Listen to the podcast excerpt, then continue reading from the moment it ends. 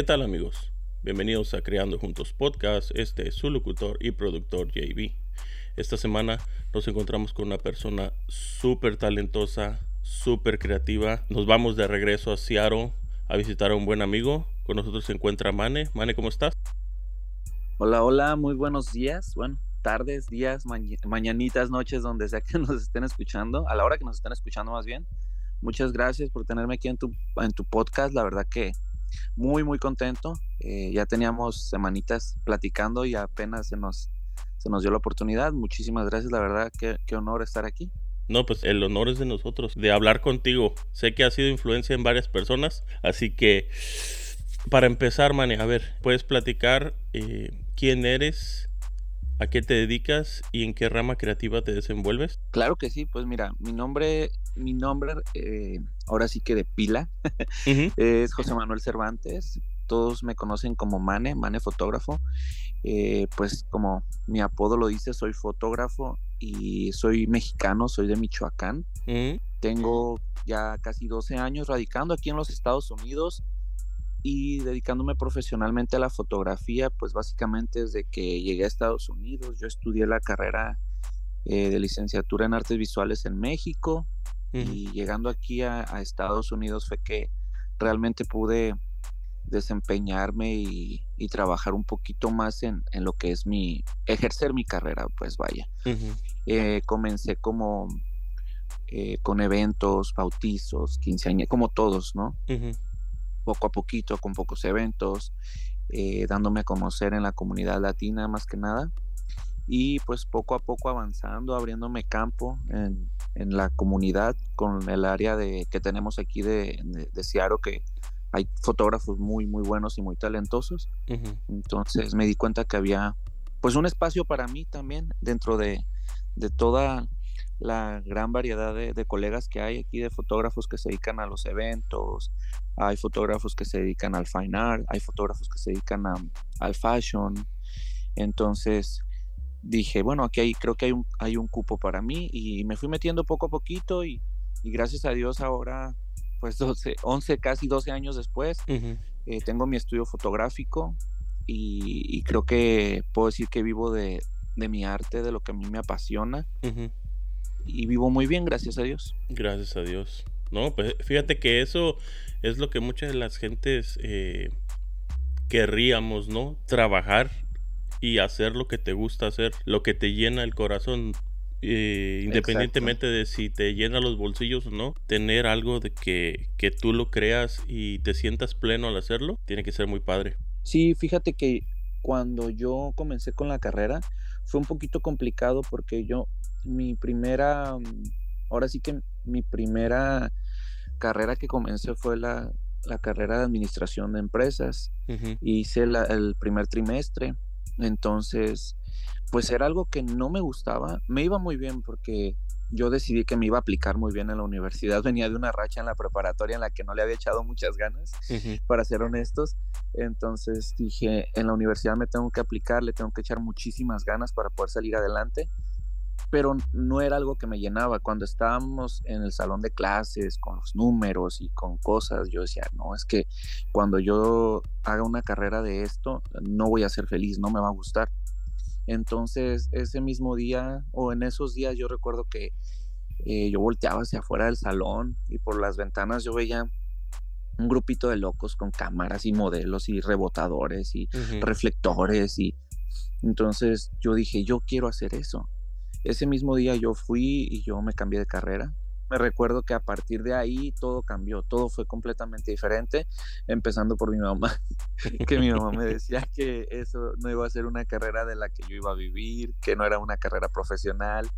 Me decía mi madre, pues estudia una carrera profesional y ya luego estudias arte o lo que tú quieras, pero primero dame un título eh, profesional yo le decía, es que también es profesional esto. Entonces, cuando mi mami empezó a ver que me iba muy bien y que realmente era algo que me apasionaba, nunca volvió a poner objeción y, hasta ahora es mi más grande fan, mi madre siempre me apoya en todo y siempre dándome consejos. Recuerdo cuando abrí mi primer estudio fue, yo tenía mucho miedo, yo estaba, yo empecé muy joven eh, en los negocios y tenía bastante miedo, lo cual es completamente normal para todos, a lo mejor las personas que nos están escuchando que quieren emprender o que quieren ahorita dar ese paso de, de tener un negocio y tienen miedo a dejar su trabajo que, que les está generando poco, pero es un ingreso fijo, ¿me explico? Entonces, cuando yo empecé con mi primer estudio, yo recuerdo que yo le dije a mamá, tengo mucho miedo de fracasar, de que no me salga, de que, de que esto no funcione. Y ella me dijo, este consejo nunca se me va a olvidar. Y es el que le quiero dar yo a, a las personas que nos están escuchando en este momento, porque hasta la fecha a mí me ha ayudado bastante. Mi mamá me dijo, estás joven, si no te funciona, lo cierras y no pasa nada vuelves a abrir otro cuando estés listo. Y si no te funciona, lo vuelves a intentar hasta que lo logres. Y sí, yo eso me quitó el miedo, me quitó la incertidumbre de, de aventarme, de, de, querer emprender. Antes no le llamábamos así, hace 10 años no le llamábamos emprender hace 10 años llamábamos de echarle ganas, querer, no sé, querer tener un negocio, ¿no? Uno sueña con, tener algo propio, más aquí en Estados Unidos que tú sabes que la vida es muy monótona y, y todos estamos ahora sí que trabajando para, para vivir, trabajando para vivir. Entonces, otros vivimos para trabajar, otros trabajan para vivir. Entonces, desafortunadamente, aquí en Estados Unidos, si no tienes un negocio, si no tienes algo propio, es muy difícil que puedas disfrutar del, mm, ahora sí que tan anhelado sueño americano, ¿no? Sí, sí, es muy difícil. Y no, y fíjate eso que mencionas de si no sale ahorita lo vuelves a hacer, es bien importante. Y tener esas palabras de apoyo de la familia, eso es importantísimo. No, no entiendo cómo a veces hay gente, tal vez por falta de educación. Nuestros padres tal vez a veces dicen, hey, pues por lo menos dame un título y ya después haces lo que tú quieras. Pero vas a gastar todo el dinero y el tiempo en sacar un título para algo que no vas a ejercer, como que no tiene sentido. Exactamente, yo lo veía así como, yo, para, para mí en ese momento yo era una inversión para, para mi madre, ¿no? Porque gracias a Dios, pues ella me pagó los estudios, ella todo lo que tenía que ver con mi escuela, con mi carrera, todo lo pagó mi madre. Entonces, yo quería que, ese, que esa inversión le resultara, le redituara a ella en un futuro. Entonces, no nada más para mí, sino también para toda mi familia. Y yo puedo decir ahora este, que yo soy el sustento, el, el sostén de mi familia. Entonces, gracias a eso. Y pues ese consejo, te digo, 10, 12 años después a mí me sigue funcionando y es el que yo siempre le digo a mis amigos que, o cuando emprendieron y que ahora son empresarios y que la verdad que es, es no tener miedo, porque yo pienso que el miedo es lo que nos, nos detiene de hacer muchas cosas muy, muy grandes. Fíjate, la vez pasada escuchaba a un, una persona que estaba hablando en un video de YouTube y que decía que si tienes miedo a hacer algo, de todos modos, hazlo. Hazlo con miedo, pero hazlo. Porque si no, después te vas a quedar pensando de que si lo hubiera hecho, ¿qué hubiera pasado? Exacto. Sí, sí, sí. Mm, como que no funcionan los ¿qué hubiera pasado? Es mejor hacerlo y si no funciona, pues bueno, después lo volvemos a tratar. Sí, yo pienso que, que el mundo está hecho para las personas que se avientan a hacer las cosas, para las personas valientes y, y valiente no en el sentido de, de hacer las cosas con arrogancia, sino de atreverte a luchar por lo que tú quieres hacer.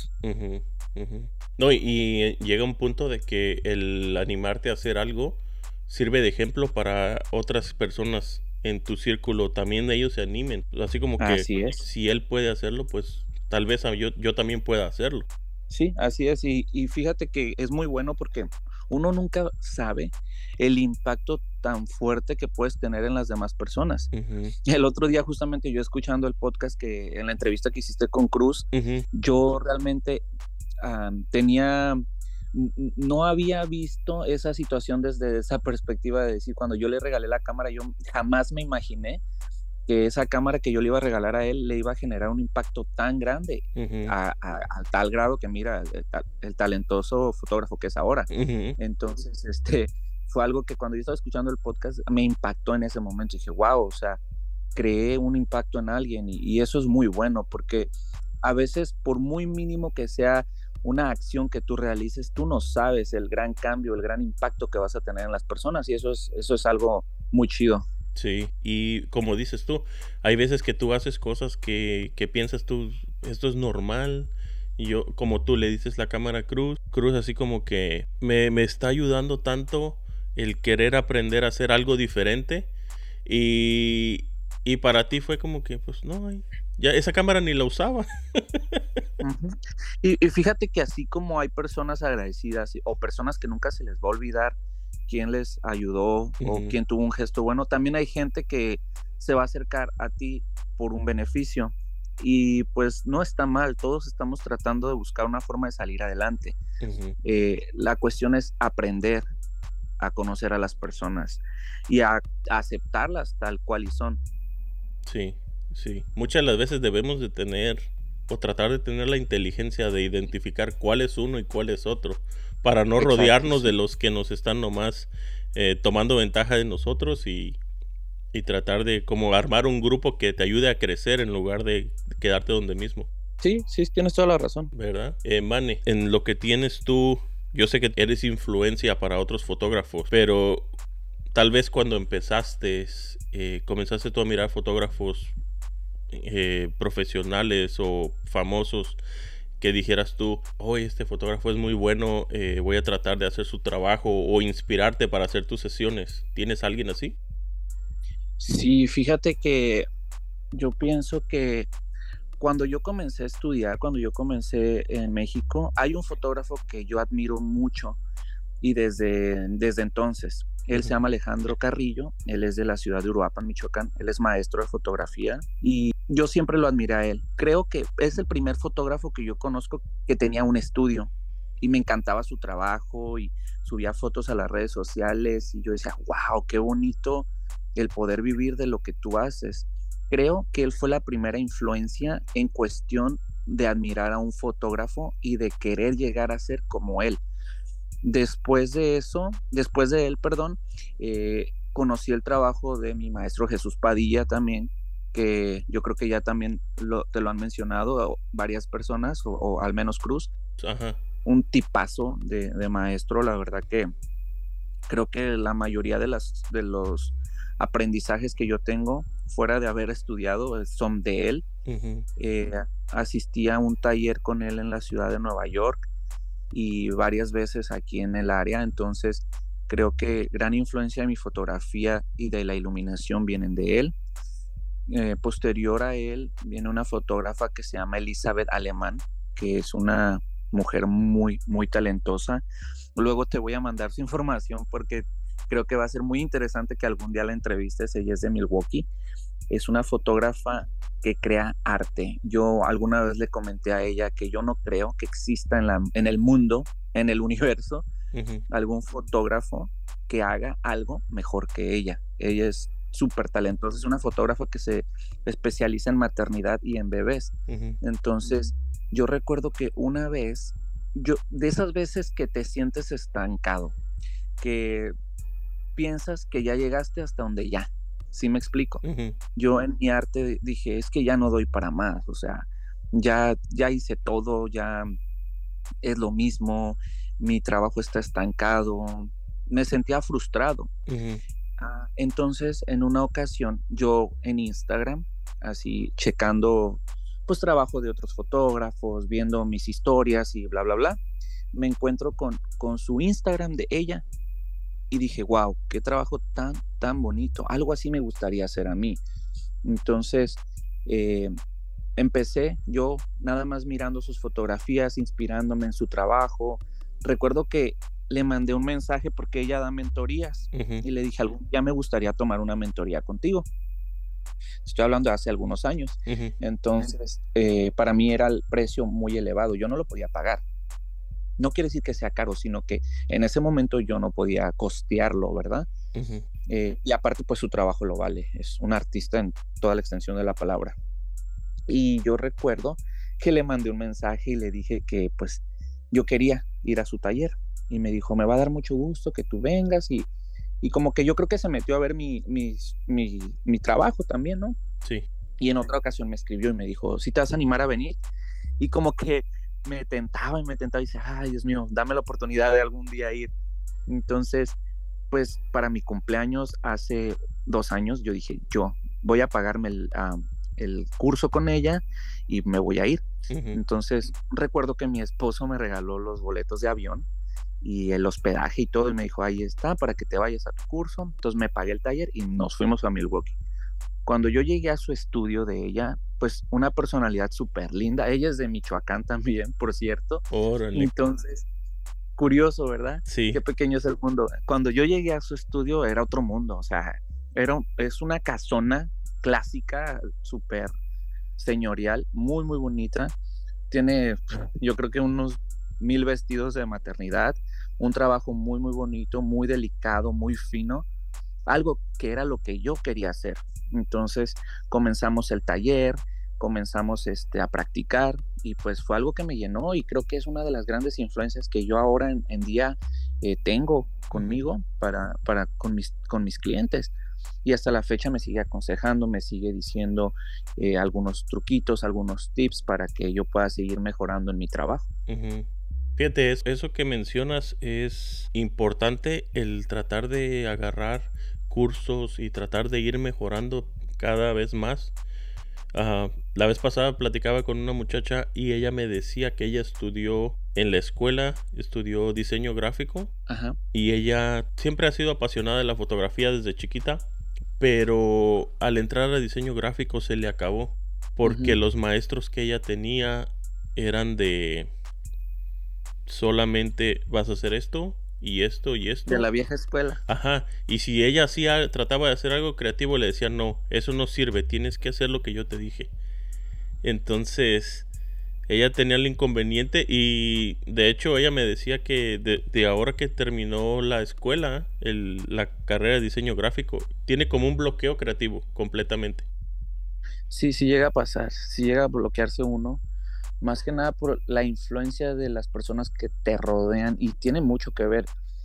Justo, fíjate, curioso, anoche yo fui a ver la película de Red Door de, de Insidious. No sé si... Ok, bueno, no se las recomiendo. ¿Está mala? Creo que las anteriores son mejores, pero justamente, para no hacer spoiler, trata del arte, una, una parte de la película de cuando vas a una escuela nueva y los maestros eh, quieren imponer. Pienso yo que un maestro debe estar ahí para guiar, no para imponer y, y no para decirte las cosas se tienen que hacer así. Eh, estamos en, en, la actualidad donde pues una línea no simplemente tiene que llevarte recto para llegar a un punto, pues, o sea, el mundo está lleno de, de idas y bajadas, subidas, colores, olores, en el que te puedes expresar y ser libre y ser quien tú quieres. No tienes por qué seguir una línea recta para llegar a, una meta, a donde tú quieres estar. Entonces, cuando alguien, un maestro te impone algo que tú no quieres y que a ti no te gusta, ahí, ahí viene el bloqueo, o sea, porque ya no estás siendo tú, no estás creando lo que tú quieres. Entonces es bueno tener la influencia de fotógrafos, de gente que se dedica al arte, y fíjate que es curioso porque en ocasiones yo mismo digo, no es bueno estar mirando tantos fotógrafos porque puedo llegar a, copiar o a caer en, tratar de imitar a alguien. Pero a la vez pienso que desde el momento en el que yo hago mis fotografías, yo imprimo mi, toque. Entonces, creo que ahí es donde está la diferencia, tratar de imitar a alguien. Y en ocasiones, y me ha pasado que estoy muy relajadito, muy tranquilo. Yo llegué a mi casa, ya dejé mi computadora en mi oficina, no quiero saber más del trabajo por hoy, pero llego y digo, es que quiero, quiero editar, quiero crear, quiero hacer algo, quiero, me entra la creatividad en ese momento y, es ahí es donde está la, mente del artista, de tratar de crear algo que a ti te apasiona y que a ti te gusta y no solamente porque alguien te está pagando para hacerlo. Sí, sí. No, y fíjate que eso que dices de tal vez no ver muchos fotógrafos, yo siento que sí, es importante nutrir. Nutrir. Pero, oye, hay veces que miras una foto. Déjame te doy un ejemplo. Ajá.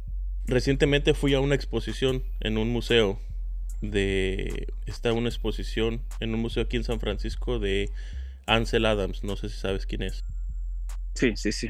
Entonces, está. Es. Es una exposición blanco y negro magnífico.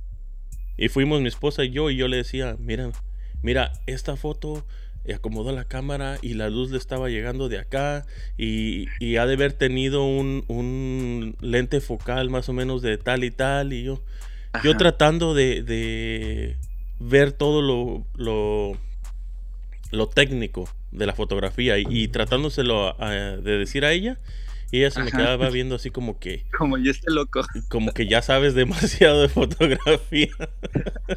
Acuérdate que Ansel Adams fue de los primeros que, bueno, creo que es de los pocos o únicos fotógrafos de, retrato de landscape a blanco y negro. Entonces, creo, creo yo, una un punta de lanza para decir, haz lo que tú quieres.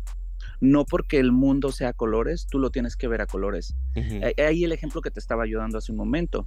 O sea, el mundo está lleno de, tantas cosas y que todos somos libres de ver las cosas como nosotros querramos. Cualquiera diría, es que los paisajes deben ser a color. ¿Quién te dijo eso? ¿Por qué? Tú hazlo como tú quieras. Tú estás creando algo para ti. Y si a ti te gusta, le va a gustar a los demás. Eso es lo más importante.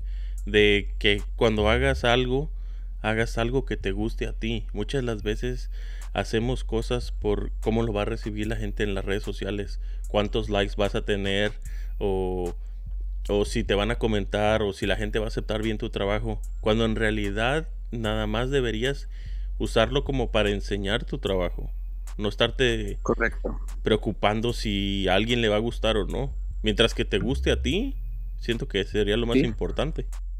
Y es que eso viene, eh, eso ha sido desde los principios de la historia. ¿Cuántos artistas, Da Vinci, este, todos los artistas que, eran del Renacimiento, Van Gogh, em, no sé, por mencionar algunos, dejaban obras sin terminar, porque por ejemplo, tal iglesia los contrataba para pintar un fresco en el mural de la iglesia, no sé qué, y eran murales enormes en las que los artistas no los terminaban porque era por encargo, eran comisiones. Entonces, no las terminaban, una, porque no les gustaban, porque estaban recibiendo un pago por eso y no estaban creando algo que era para ellos. Entonces, años después las iglesias contrataban a alguien más que terminara estos lienzos, que terminaran estos frescos los, los empezaron los artistas famosos que conocemos ahorita en la actualidad que, que hicieron, fueron los, los iniciadores de todo el arte como lo conocemos ahora, y, pero no lo terminaban porque pues justamente no era algo que ellos estaban creando, era un encargo y, creo que cuando, cuando uno eh, hace algo así, va a ser algo inconcluso, va a ser algo en, lo que tú no vas a estar satisfecho.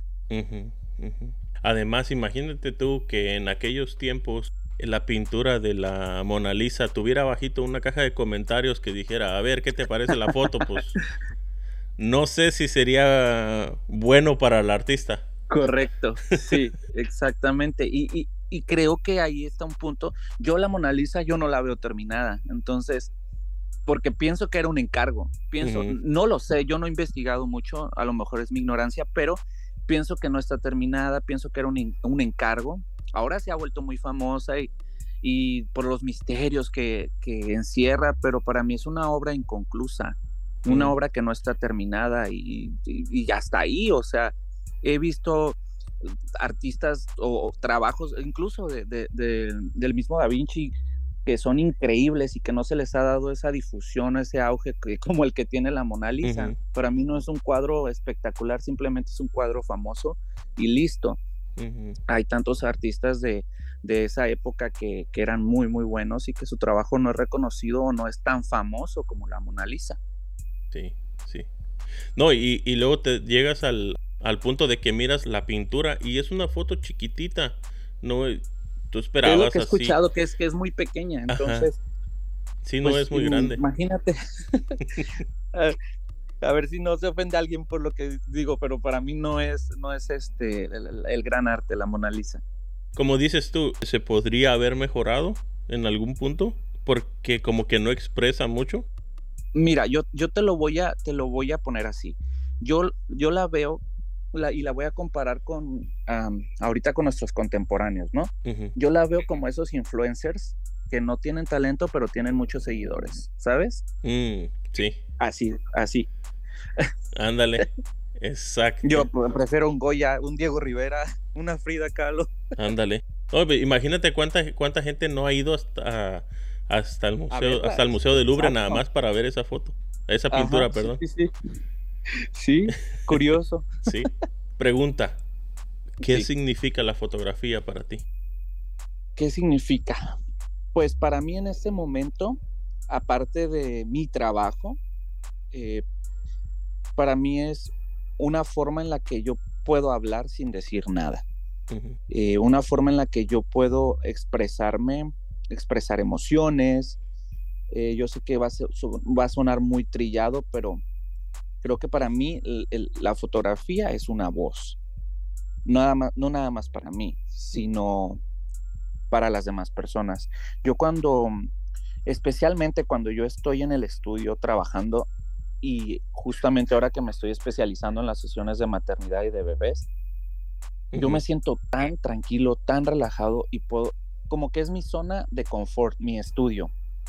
Ayer hice una sesión de un bebé de dos, de dos semanas, de una bebita de dos semanas, y cuando yo la estaba abrazando, envolviéndola para tomarle las fotografías, yo decía, gracias Dios por, por permitirme hacer lo que amo y vivir de esto.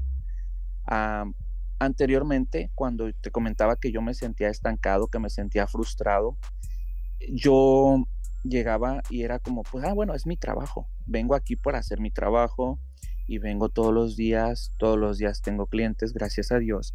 Pero ahora lo veo como todos los días es una oportunidad de hacer algo diferente, de crear, no, no de hacer cosas por hacer. Entonces ahora como que como que lo que te comentaba la chica, como que ese bloqueo se me quitó, ese bloqueo creativo, y ahorita yo decido qué es lo que quiero hacer, hasta dónde quiero llegar, yo lo decido. Entonces, para mí eso es la fotografía, que tú puedes decir hasta dónde tú quieres llegar y hasta dónde tu capacidad creativa quiera volar, ahí vas a estar. No, y, fíjate, eso que dices es bien importante, el, darte cuenta de que eh, este no solamente es mi trabajo, es ah, con una foto tuya puedes cambiarle la vida a una familia. Una, foto tuya va a estar en va a estar en un cuadro y tal vez los nietos de los nietos van a los nietos de los nietos de ese niño que tú le tomaste la foto va a ver esa foto y, va a decir wow qué buena foto sí exacto y, fíjate justamente pensar en eso cuando uno está tomando una fotografía pensar en que trascienda y que después de ciertas generaciones la foto siga gustando. Sí, sí. Déjame, te pregunto. Miré que haces fotografía de maternidad, miré que haces fotografía de bebé y haces fotografía de retratos y de familias. ¿Tienes entre ellas alguno que sea tu, tu, estilo que te gusta a ti? ¿Algo que digas tú, me voy a dedicar 100% a esto? sí, yo, yo quisiera dedicarme a maternidad y bebés. Es lo que quiero que sea mi nicho, que obvio, a veces disfruto también haciendo otro tipo de fotografía, pero creo que lo que más me llena a mí es las, las sesiones de maternidad y la de los bebés, eh, por cuestión de que ahí es donde puedo ser yo, ¿sabes? Me gustan las quinceañeras, me gustan las bodas, pero pienso yo que es una rama en la que ya todo está escrito a lo mejor ahí es donde tengo ese bloqueo todavía creativo porque digo, yo puedo cambiar las reglas en el momento que yo quiera, pero siento que se me ha hecho ya algo muy monótono. Entonces, cuando estoy haciendo una sesión de maternidad, no sé si has visto mi trabajo ahí en, el Instagram, trato de crear cosas a veces diferentes o no sé, tan solo componer una corona en una clienta, una headpiece o flores o una tela que se transforma en un vestido. Estoy creando algo, algo que a veces en una sesión de boda no puedo hacer o en una sesión de quinceañera. Que claro, las hago y, las disfruto y me gusta el resultado, pero creo que es, puedo escribir algo diferente cuando, cuando estoy haciendo sesiones de bebés o sesiones de mamás. Ahorita tengo clientes que hago sesiones de mes con mes, entonces aparte de crear arte, como que me estoy llevando esas memorias tan bonitas de ver crecer a los bebés. Yo no tengo hijos todavía, pero es algo tan increíble y, tan, y que me llena tanto que veo al bebé recién nacido de dos semanas, abro y cierro los ojos y ya es un bebé de un año. O sea, digo, ¿en qué momento pasó todo esto? y, y es muy bonito tener la oportunidad y yo agradezco a mis clientes que me den esa oportunidad de ver crecer a sus hijos y de poder formar parte de esas memorias con ellos, porque es una cosa increíble, increíble ver la vida desde ese punto de vista, o sea, no tan solo como fotógrafo, sino como el artista que ve la evolución de una personita, de un bebé, y, que yo estoy ahí cada mes viendo ese crecimiento de esos bebés. Entonces, creo que ahí es donde yo me quiero quedar. Sí, y el mirar el, crecimiento, también a mí me ha tocado eso de que hacer ah, fotografía a un par de familias de dos, tres sesiones en diferentes años y mirar lo que han crecido del año anterior a este, me quedo así como que wow. Es increíble, ¿verdad? Sí, es, increíble, Se siente viejito uno. Sí, sí, la verdad que sí. Mira, dices que si he mirado tu trabajo, te voy a decir una foto que me gustó mucho de las que has tomado. Ajá. Es una foto de maternidad de una muchacha que está parada, tiene una corona y tiene como el lado derecho que le pusieron como hojitas de oro. Ajá, sí, sí, sí. Buenísima, buenísima foto. Y una muy, muy bella la, la, clienta, muy, muy bonita. Y fíjate que justamente venía saliendo de ese bloqueo creativo en ese momento. ¡Wow! y, y, cuando te das la oportunidad de salir de, de, de ahí, de esa oscuridad, y te das cuenta que puedes crear algo tan maravilloso, y fue una foto que se me hizo muy popular, todos mis amigos y conocidos la compartieron en sus historias, les gustó mucho, recibí muchos muy buenos comentarios de maestros, de, fotógrafos, colegas que, que admiro muchísimo su trabajo y me mandaban mensajes y me decían qué bonito. Y a partir de ahí fue como un boom porque muchos, mucha gente empezó a conocer mi trabajo. De 9 mil seguidores que tenía, subí como a 12 mil en Instagram. Entonces fue como, fue algo muy, muy bonito, la verdad, esa fotografía. Y es una fotografía que está compuesta de dos tomas, porque, si mal no recuerdo, esa fotografía tiene una tela dorada. Entonces, esta chica, bueno, sí, tiene una tela dorada hacia un lado y mi asistente jaló la tela y la, voló. Entonces mm. le dije, ahora vete del otro lado, jala la misma tela hacia el lado derecho y vuélvele a dar vuelo a la tela y pues se compuso esa fotografía en la que la chica se ve como si trajera un vestido, pero en realidad es una tela dorada, más aparte el, gold foil que le pusimos en, la parte del vientre, en la parte del costado de su cuerpo, le dio mucha profundidad y mucho misticismo a la fotografía. Es una técnica súper sencilla, muy fácil de realizar, nada más que a veces por miedo no nos animamos a hacer cosas diferentes y, este, y está muy padre, es una fotografía que tengo ahí en mi estudio impresa en grande porque me gustó mucho. Sí, sí, muy, muy buena foto.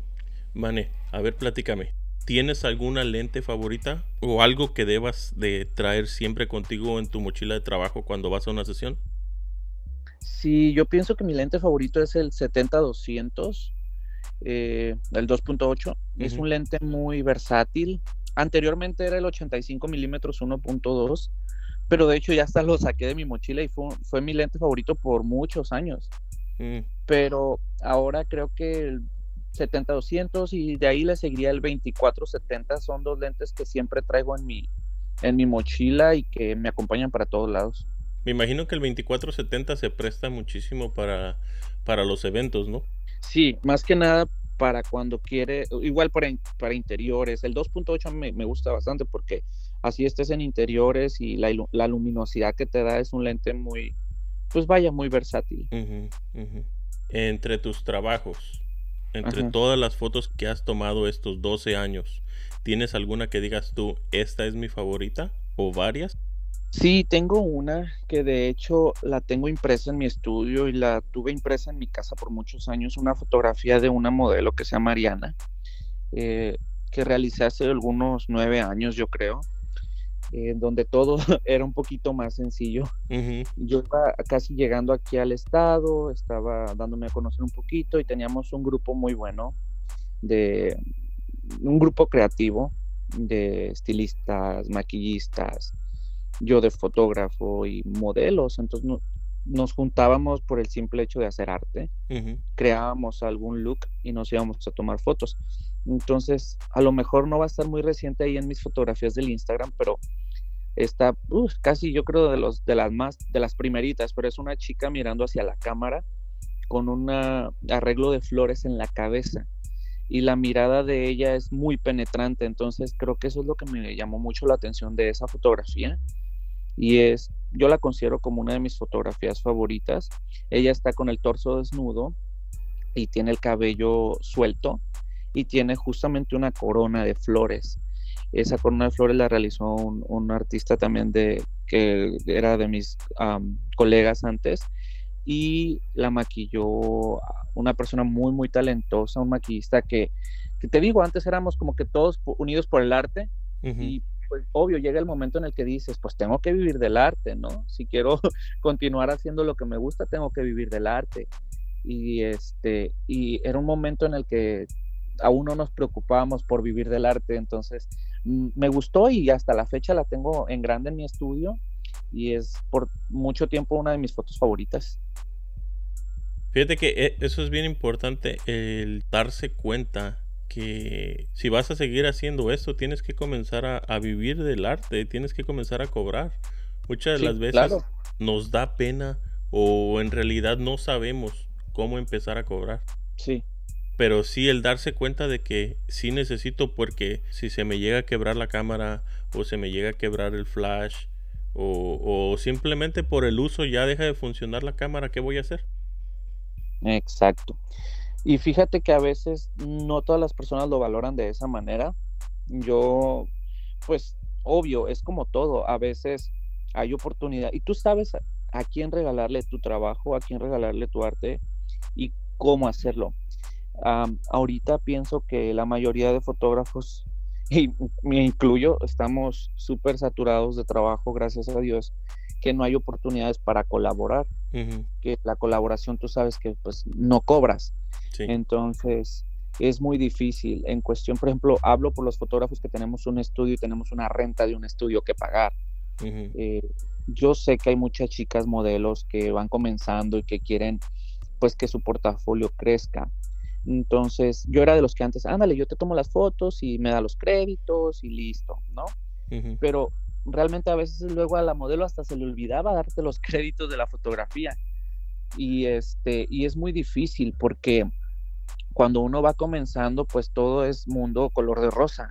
Pero ya luego te vas dando cuenta que es difícil la cuestión de mantenerte y vivir de lo que a ti te gusta y tienes que ir aprendiendo y sobre la marcha. O sea, no es que venga un manual ya escrito y que te diga así se hacen las cosas y así te van a funcionar.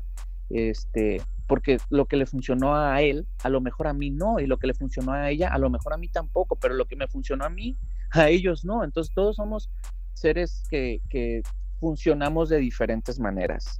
Entonces, ah, por eso digo yo, en, cuestión de llevar o vivir del arte, es, ah, no, no, no, está escrito todo todavía.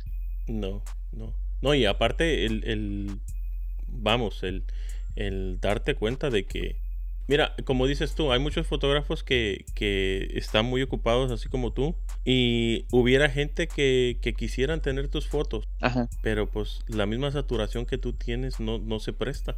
O, simplemente ah, es que tenemos que aprender a buscar un espacio. Ajá. Cuando alguien va al dentista, hace una cita. Sí. Y la cita te la dan, si tienes suerte, en dos semanas, pero si no, tienes que esperar hasta un mes pues lo mismo pasa eh, conmigo, ¿no?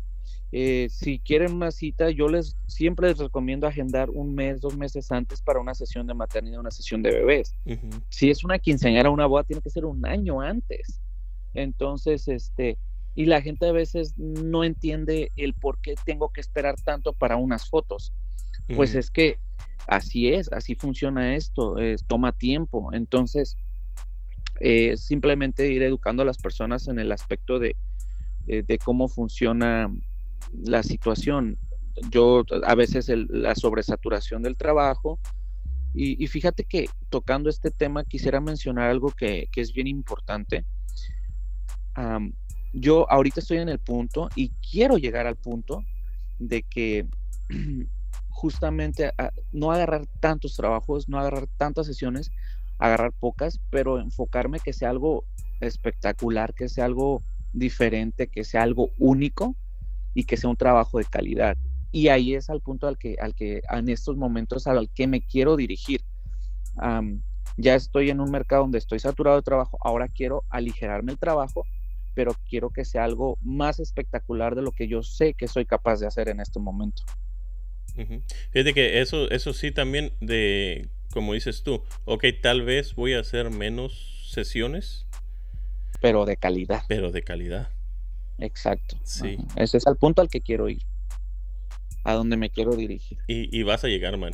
Eres muy talentoso. Vas a llegar. Muchas gracias, muchas gracias. En tu experiencia, ¿qué crees que sea lo más difícil de ser un fotógrafo? ¿Qué es lo más difícil? Pienso que el abrirte camino, el comenzar. El comenzar, eh, yo creo que yo fui muy bendecido, muy afortunado. Mi comienzo fue muy fácil. Eh, comencé a la mano de las radios locales, de las estaciones de radio. Yo comencé con, con ah, La Grande, con el Rey 1360, que son radios locales de aquí del área, y con una amiga muy querida que se llama Rosy Trujillo. Entonces, ella es muy popular en el área, comencé haciéndole sesiones a ella y pues me empecé a agendar luego, luego. Eh, era como una influencer aquí. Entonces, creo que para mí supe como por dónde comenzar y eso me ayudó bastante pero no es la misma historia de muchos fotógrafos. hay, hay muchos que se les dificulta mucho empezar, hay muchos que se les dificulta abrirse el camino. Entonces creo que el comenzar es lo más, lo más difícil, que a la gente le guste o que acepten tu trabajo eh, tal cual tú lo realizas. Eso es lo, lo complicado de, de, la carrera. No, y, como decías hace un momento también, como educar a la gente, porque mucha gente dice, ¿Por qué cobras tan caro si nada más aprietas un botón? Exacto. Pero no nomás es apretar un botón. Me, decía, me decía un chavo, a ver, yo te presto mi cámara y tú tomas las fotos, a ver si es cierto. Aprieta el botón. Aprieta el botón a ver si te salen las fotos. Hace algunos años a mí me contactó un cliente para una quinceñera, una clienta. Le mandé mis precios y todo. Y la tenía de amiga en Facebook. Entonces pues me dijo, oye, man, pues no te ofendas, dice no nos alcanza para pagarte, pero mi esposo y yo estábamos comentando si nos puede recomendar una cámara que podamos comprar para hacer las fotos. Y le dije, sí, con mucho gusto. Me agarró en mis cinco minutitos de, buena gente, de buen humor, ¿no? Entonces, o sea, me voy a Amazon, le recomiendo la cámara que yo estaba utilizando en ese momento, que es la 5D Mark IV. Y en ese entonces creo que costaba como unos 3 mil, 4 mil dólares, no me recuerdo, ya con su lente. Y este y se la mandé le dije mira para unas buenas fotos pues yo te recomiendo esta cámara y este y le mandé el link de las memorias de la SD card y le mandé el link de un flash. El chiste es que todo le salía alrededor de unos 5 mil dólares yo creo y me dijo no pero eso está muy caro que no sé qué no que mi sobrina tiene una ella nos la va a prestar ah ok no no se preocupe señora pues ya pasando yo creo que pasó la quinceañera y todo y ella me ya era noche, ya era noche y empiezo a escuchar el tlin, tlin, tlin del Messenger, así como que me estaban mandando varios mensajes. Y yo soy, yo me duermo super noche, pero trato de no atender clientes ya después de las 8 de la noche. Que créeme que mis mejores tratos los he cerrado como a esa hora, ¿eh? 8 o 9 de la noche. Por eso a veces cuando me dicen, ya deja de trabajar, ya deja el teléfono un rato, no, o sea, es que esto es lo que me da de comer, de esto vivo, no, no puedo. Eh, es cuando la gente tiene tiempo y, puede cerrar negocios o cerrar tratos, entonces es cuando yo lo hago. Y me empiezan a llegar así varios mensajes. Pues abro el teléfono y era la clienta. Pues como chorrocientas mil fotos de la quinceañera de su hija. Y me dice, oye, Mane, ¿cuánto me cobrarías por editarlas? Y yo, pues obviamente, las fotos no fueron tomadas con flash, las fotos no fueron tomadas en RAW, y le dije, es que yo no hago eso, yo no voy a editar unas fotos que yo no tomé, mil disculpas. Oh, es que yo, ándale, aunque sea unas cuantas. Y pues ahí me quedó un aprendizaje que a veces pues lo barato sale caro y, y, pues yo pienso que con los recuerdos no se, no se negocia. Fíjate que eso, eso es bien importante o interesante el diferenciar una foto normal de un teléfono o una cámara a la foto de un fotógrafo una foto de un fotógrafo, por ejemplo, no hay cómo volver a hacer un, una boda o cómo volver a hacer una quinceañera y que todo salga igual. Y es que, y fíjate que curiosamente esto que tú mencionas es algo muy importante. Ahorita en la actualidad hay teléfonos que toman fotos espectaculares, que yo mismo digo, wow, me quedo con la boca abierta. Pero la ventaja que nosotros tenemos y que tenemos que aprovechar, ese, esa rendija, ese huequito de, de ventaja que tenemos es el ser creativos. El teléfono te va a tomar una buena foto, pero no te va a decir cómo posar, cómo capturar esa esencia, cómo crear algo más bonito de lo que ya estás mirando en ese momento. Entonces, creo que esa es la ventaja que tenemos como creativos, el justamente crear algo, que la creatividad, ser, ir más allá de lo que estás viendo en el lente de tu cámara, ya sea del teléfono o ya sea de, tu cámara profesional. Bien dice el dicho mexicano, el que es perico, donde quieres verde. Y creo que con cualquier herramienta tú puedes realizar, sabiéndola manejar, sabiendo manejar la luz, con cualquier herramienta puedes realizar algo muy bonito. Esta, esta fotografía que te digo yo que es mi favorita, la, realicé con la cámara más, más sencilla que yo pude haber utilizado y con el equipo de iluminación más sencillo que yo pude haber utilizado. Entonces, y sigue siendo mi fotografía favorita, aunque ya haya utilizado la R6, la R5, o sea, ¿sí me explico? No importa la herramienta, importa el resultado que a ti te guste. No, y aparte, eh, la herramienta no te va, no te va a dar el, el ojo eh, creativo que tú tienes, no, no, te va a enseñar que tengas la cámara muy bonita y lo que sea, eh, o el teléfono no te, va, no te va a decir, oh, que los tercios, o, o nada de eso. Si no tienes un entrenamiento en fotografía, no vas a saber nada que hacer. Tú nomás vas a tomar, ni siquiera es como fotografía de calle, como street photography, nada más es... Quieres tomar una foto ya. Exacto. Y fíjate que ahorita tocando este tema, me remonto a cuando yo estaba en la escuela. Yo tuve una maestra, la maestra Gloria. ella era muy, este, pues ella es de la vieja escuela. Ella y su esposo son unos fotógrafos muy talentosos y nos daban clases de composición. Con ella tuve mi primera exposición en el centro de la ciudad de, de Uruapan, de donde yo soy. Este, me recuerdo que ella decía, cuando el primer día de clases, pues yo fui, me endeudé a Coppel con mi cámara digital y, me vine para Estados Unidos y la seguía pagando a mil, meses sin, intereses. Y este, y recuerdo que ella dijo algo y dijo, ustedes con esas camaritas nuevas digitales no pueden realizar lo que yo hago con esta cámara. Ella tiene una cámara vieja, grandota, una Nikon, no recuerdo ni qué modelo. El chiste es que yo dije, ay, la maestra ¿Cómo se atreve a decirnos eso? Años, años me tomó entender que era cierto, eh, que lo que ella estaba diciendo en ese momento era muy real, porque lo que ella nos estaba tratando de decir en ese momento que no importa el equipo, no importa que sea una cámara nueva, no importa que sea una cámara digital, no importa que sea una cámara análoga, mientras tú la sepas utilizar y sacar ventaja del equipo que tú tienes, vas a hacer maravillas con esa cámara.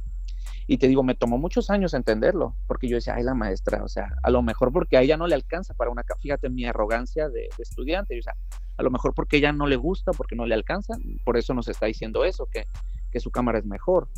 Pero me tomó muchos años entender lo que ese mensaje. Y ahora yo, yo lo he vivido con colegas o amigos que vienen y ven mi cámara y dicen, ¿qué cámara tienes? No, pues tal. Y y me, ah, me la voy a encargar, me voy a encargar ese lente. No, no gastes.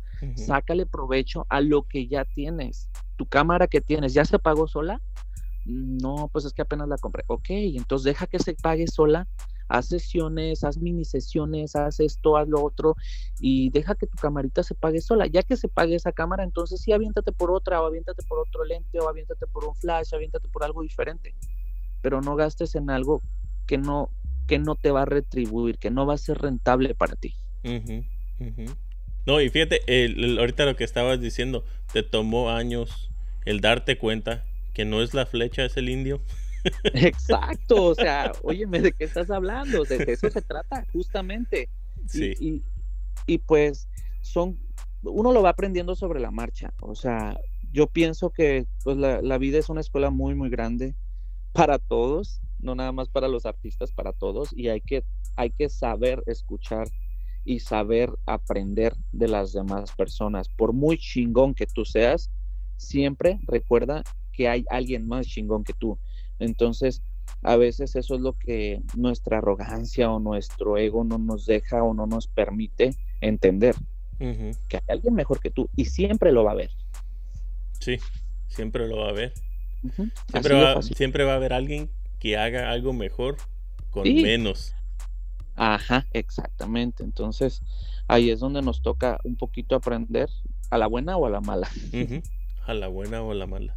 Sí. Por el otro lado, Manny, eh, ¿qué ha sido o cuál es la parte más gratificante de ser un fotógrafo, así como tú? Ah, la parte más gratificante, rentablemente y económicamente, pues obviamente, como yo te comentaba, ser el sustento de mi familia. Eh, ver un sueño realizarse. Eh, yo cuando empecé en esto, yo siempre soñaba con tener mi estudio.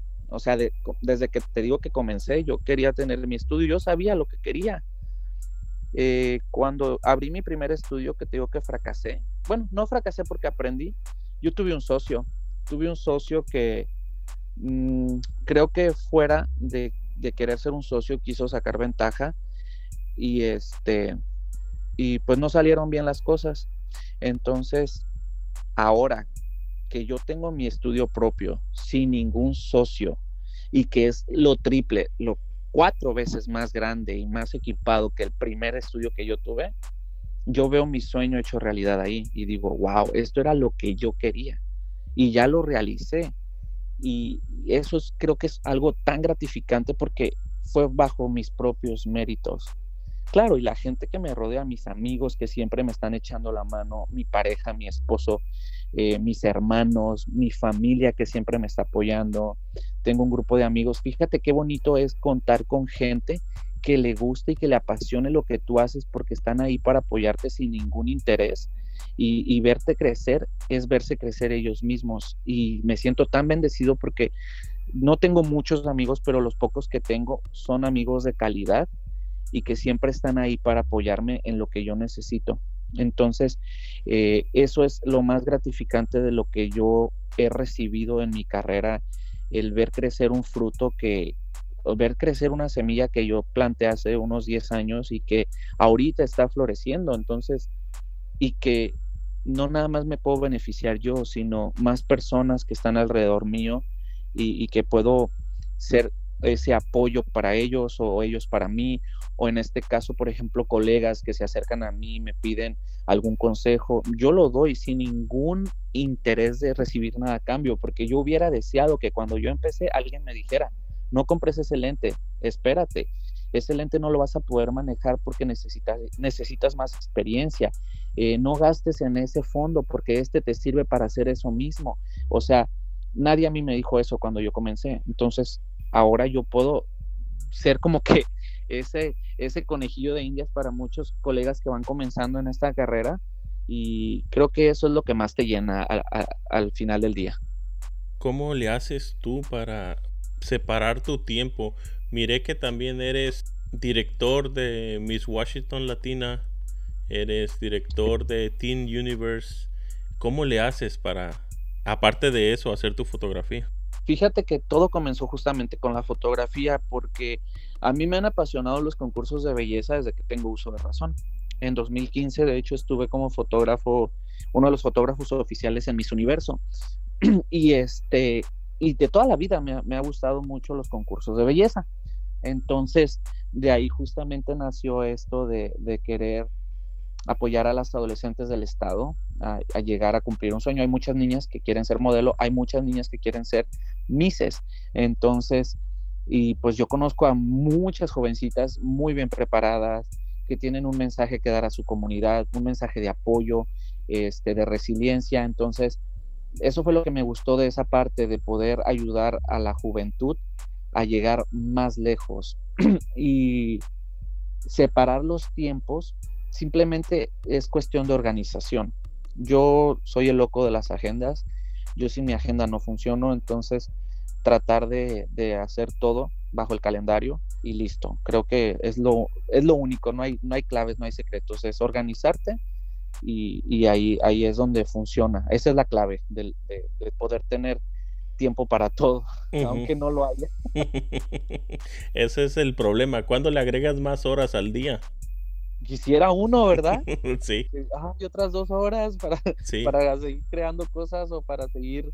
Y pero también el descanso es importante, no creas. Yo ya, ya ya empiezan a calar los años. ya, no estamos tan jóvenes como antes. No, ya no, ya no se cuestiona el primer hervor. Me... Mane, a ver, tengo una lista de preguntas rápidas. Tú ya escuchaste la dinámica más o menos en el, en el, episodio de Cruz. Ok. Vamos a ver cómo te va. No te voy a juzgar. bueno, no sé. ok, vamos. Eh, ¿Qué prefieres? ¿Agua de horchata o agua de Jamaica? Jamaica. ¿Tequila o michelada? Michelada. ¿Chamoy o tajín? Chamoy. ¿Color o blanco y negro? Color. ¿Tacos o pizza? Tacos. ¿Ceviche o sushi? Ceviche. ¿Pozole o tamales? Los dos. Eres de los míos. primero, acá con la familia de nosotros, ellos hacen pozole y tamales el mismo día. Entonces, nosotros comemos un, platito de pozole y después unos tamales. Diría un amigo, ¿quién soy yo para negarme? Exacto. ¿Amanecer o atardecer? Atardecer. ¿Helado o raspado? Helado. ¿Te gusta visitar la playa o la ciudad? Playa.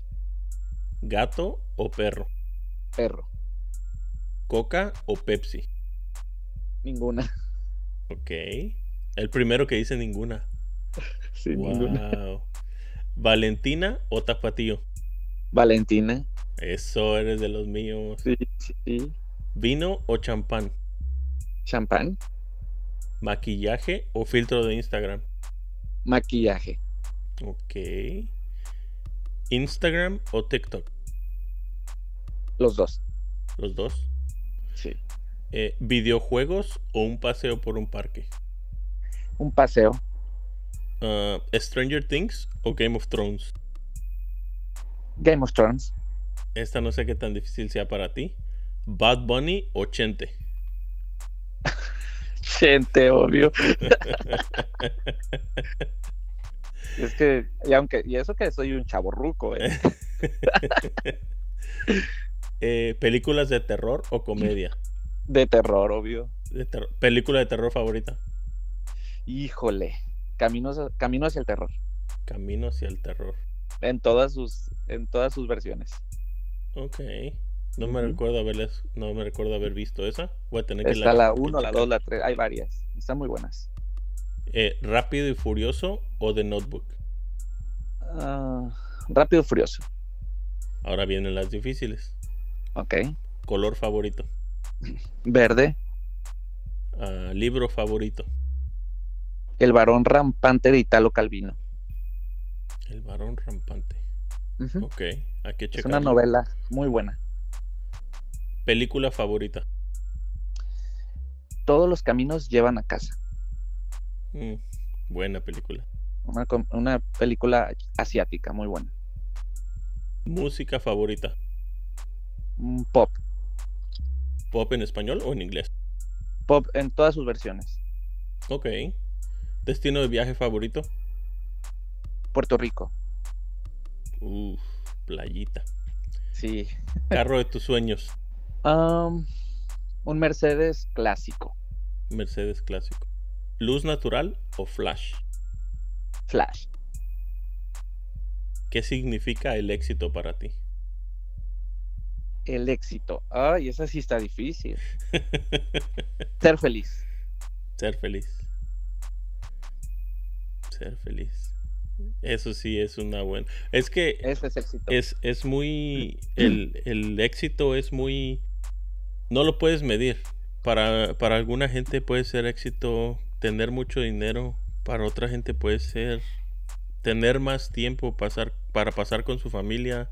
Entonces, como que no, no es, el éxito es diferente para todos. Sí, claro, para, ahora sí que en gusto se rompen géneros, pero creo que la felicidad engloba todo. Mientras haya una buena estabilidad económica, vas a estar, vas a estar bien feliz. Si estás bien con tu familia y si tienes tiempo, vas a estar feliz. Entonces creo que al, estar feliz, eh, te sientes pleno y te sientes exitoso. Sí. ¿Qué consejo te gustaría darle a alguien que está empezando en la fotografía? ¿O te darías a ti mismo si, si volvieras a empezar? Que no tengas miedo a equivocarte, no tengas miedo a lo desconocido y a aventarte, porque si una puerta pequeña se cierra es porque te esperan dos puertas más grandes por abrirse. Wow. Ese sería el consejo. me dejas así como que muchas cosas que pensar. La verdad, así como que voy a tener que seguir hablando contigo, voy a aprender mucho. Oh, no, un placer. Mane, ¿qué sigue para ti? ¿Cuáles son tus próximos proyectos? Ah, fíjate que próximamente yo quiero aventarme a dar un taller de fotografía. Quiero hacer mi primer taller, no sé. Ah, por mucho tiempo muchos fotógrafos me han comentado y me han dicho, aviéntate a dar un taller, deberías de animarte a dar un taller. Y el consejo que acabo de dar es el que me di a mí mismo, que me aviente, que no tenga miedo. Y creo que próximamente es lo que voy a, voy a, voy a poner sobre la mesa, tratar de, organizar algo para, para compartir con personas que se van iniciando en la fotografía, colegas que, quieren comenzar en este mundo de, crear algo en estudio. Entonces creo que eso es lo próximo.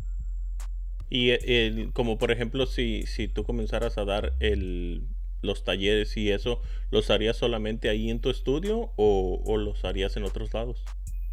Pues dependiendo, yo creo que comenzaría con mi estudio eh, para, para ver qué me guste para empezar. Eso. Porque tampoco quiero hacer algo que no me guste. Y, ya de ahí vemos a dónde me lleve el camino y si no funciona, pues lo vuelvo a intentar en alguna otra ocasión. Eso es lo más importante, no darse por vencido. Exacto, sí. Eh, ¿Cómo la gente te puede apoyar? ¿Cómo se pueden mantener en contacto contigo?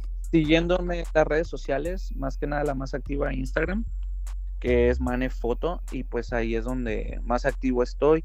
Eh, en TikTok también como Manefoto, y ahí pueden checar tanto mi trabajo como lo que viene para mí. Ok, ok.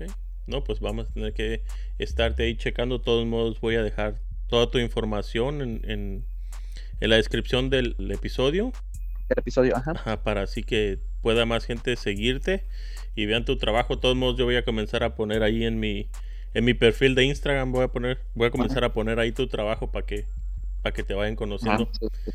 Yo sé que no necesitas más seguidores, pero pero sirve para inspirar a la gente. Seguidores de calidad siempre son bienvenidos. ¿Verdad? Y la gente que escucha y tus, tus podcasts creo que es gente de calidad, entonces bienvenidos.